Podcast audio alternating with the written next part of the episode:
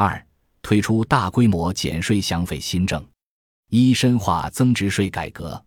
自二零一八年五月一日起，一是将制造业等行业增值税税率从百分之十七降至百分之十六，将交通运输、建筑、基础电信服务等行业及农产品等货物的增值税税率从百分之十一降至百分之十。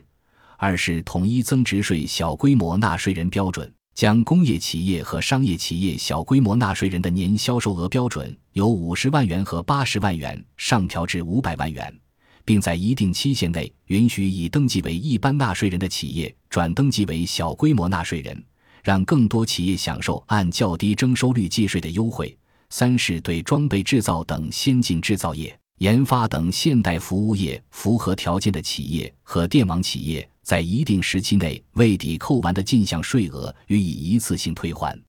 至二零一八年十二月，三项措施释放出强大的减税效应。降低增值税税率，实现减税约两千七百亿元；统一小规模纳税人标准，惠及五十万户纳税人，减税约八十亿元；办理留抵退税，一千一百四十八亿元。个税减免方面，自二零一八年十月一日起，五千元月的基本减除费用标准和新的税率表开始实施。过渡期政策执行三个月时间，就实现减税约一千亿元的效果。七千多万个税纳税人的工薪所得无需再缴税。税收优惠政策方面，将企业研发费用加计扣除比例提高到百分之七十五的政策，由科技型中小企业扩大到所有企业；将创业投资企业、天使投资个人有关税收优惠政策试点范围推广至全国；将科技型中小企业亏损结转年限由五年延长至十年等。二。推进增值税减税。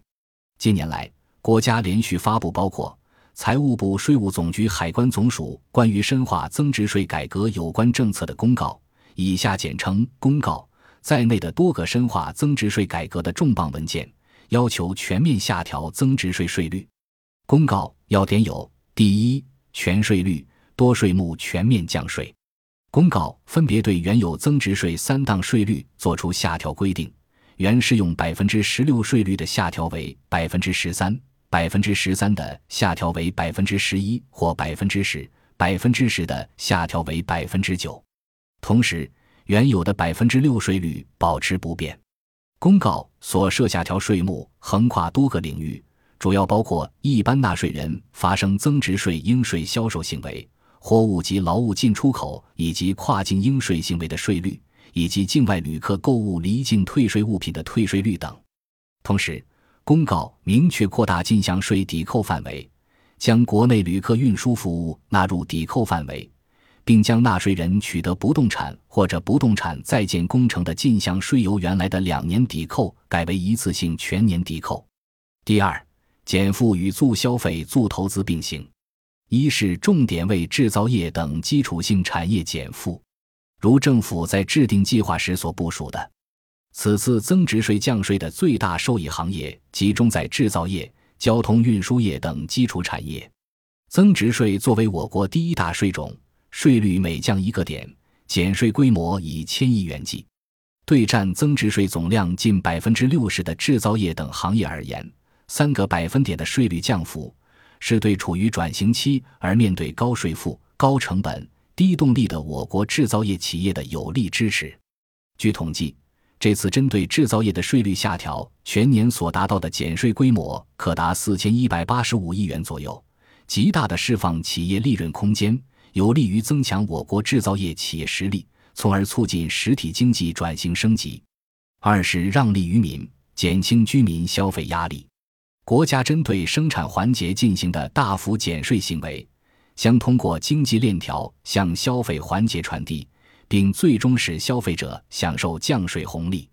税率下调已引起多个消费领域物价下调。公告发布后，已有多家汽车厂商随增值税税率调整下调商品价格。中国铁路总公司也宣布随交通运输业的税率下降而下调铁路货运价格，减轻税负，从而降低物价，有利于增加居民购买力。直接促进居民对工业制成品的消费增长，进一步驱动消费这驾马车对我国经济的拉动作用。三是增加企业流动资金，促进投资。分析指出，增值税税率降低有望通过增加企业产出和利润，使企业有更多流动资金用于日常投资。总的来看，此轮大规模降税有望全面释放经济活力。增值税税率下调的幅度和所涉税目数量空前，目的在于对整个经济体系产生积极效应，呼应正在进行的供给侧结构性改革。对生产制造环节的重点减税，有利于促进投资，优化产业结构，从而进一步实现要素优化配置。同时，通过将减税优惠间接传导至销售、消费环节中的参与者，从而惠及整个经济体系。全面释放经济活力，助力经济转型升级。三、解决违规设计收费问题。在实施减税政策的同时，针对长期以来存在的违规设计收费问题，二零一九年八月，国家市场监督管理总局、国家发展改革委、工业和信息化部、民政部、财政部、国务院国有资产监督管理委员会、中国银行保险监督管理委员会联合发布。关于进一步加强违规涉企收费治理工作的通知，要求国务院各部门切实履行行业管理责任，对照有关法律法规和政策文件要求，结合财政部、国家发展改革委公布的有关涉企收费清单，对自身在这一领域工作上存在的问题进行自查和整改，坚决杜绝本行业、本系统出现违规收费行为。各商业银行的自查自纠工作由中国银行保险监督管理委员会负责，严格对照七不准、四公开要求，在全行业进行，坚决清理规范商业银行分支机构的违规收费行为。对于影响恶劣的典型案例，应予以严肃查处并公开曝光。该通知还要求完善涉及收费信息公开制度。国务院各部门和地方各级人民政府应当依照分级负责的原则，对有关法律法规和政策文件及下属单位的收费要求加以清理、整合和公示，自觉接受社会监督，实现收费的公开透明。四、减税降费为企业减负。全国减税降费政策的落实，对于对冲经济下行压力，做好六稳。保持经济运行在合理区间，发挥了重要支撑作用。在此基础上，国务院进一步推出三大举措，为企业减负、为发展增动能。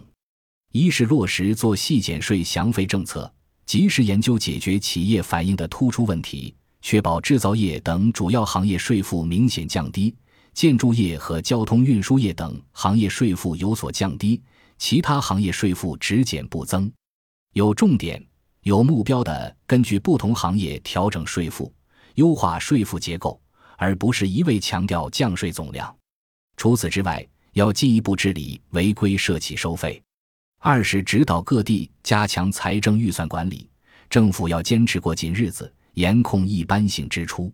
减税降费政策的根本目的在于以政府收入的减法，换取企业效益的加法和经济发展动力的惩罚。与此同时，对于部分地区而言，财政支出作为刚需，要予以支持，确保基层财政困难地区保工资、保运转、保基本民生，落实增值税留抵退税分担机制，减轻部分地区财政压力。三是研究进一步推改革、促发展、增就业措施，聚焦鼓励创业创新，发挥税收的调节引导作用，促进中小企业。创新性企业健康发展，研究对制造业重点行业加大研发费用加计扣除比例，确保以大众创新作为减税降费政策的重要着力点，增强发展内生动力和后劲。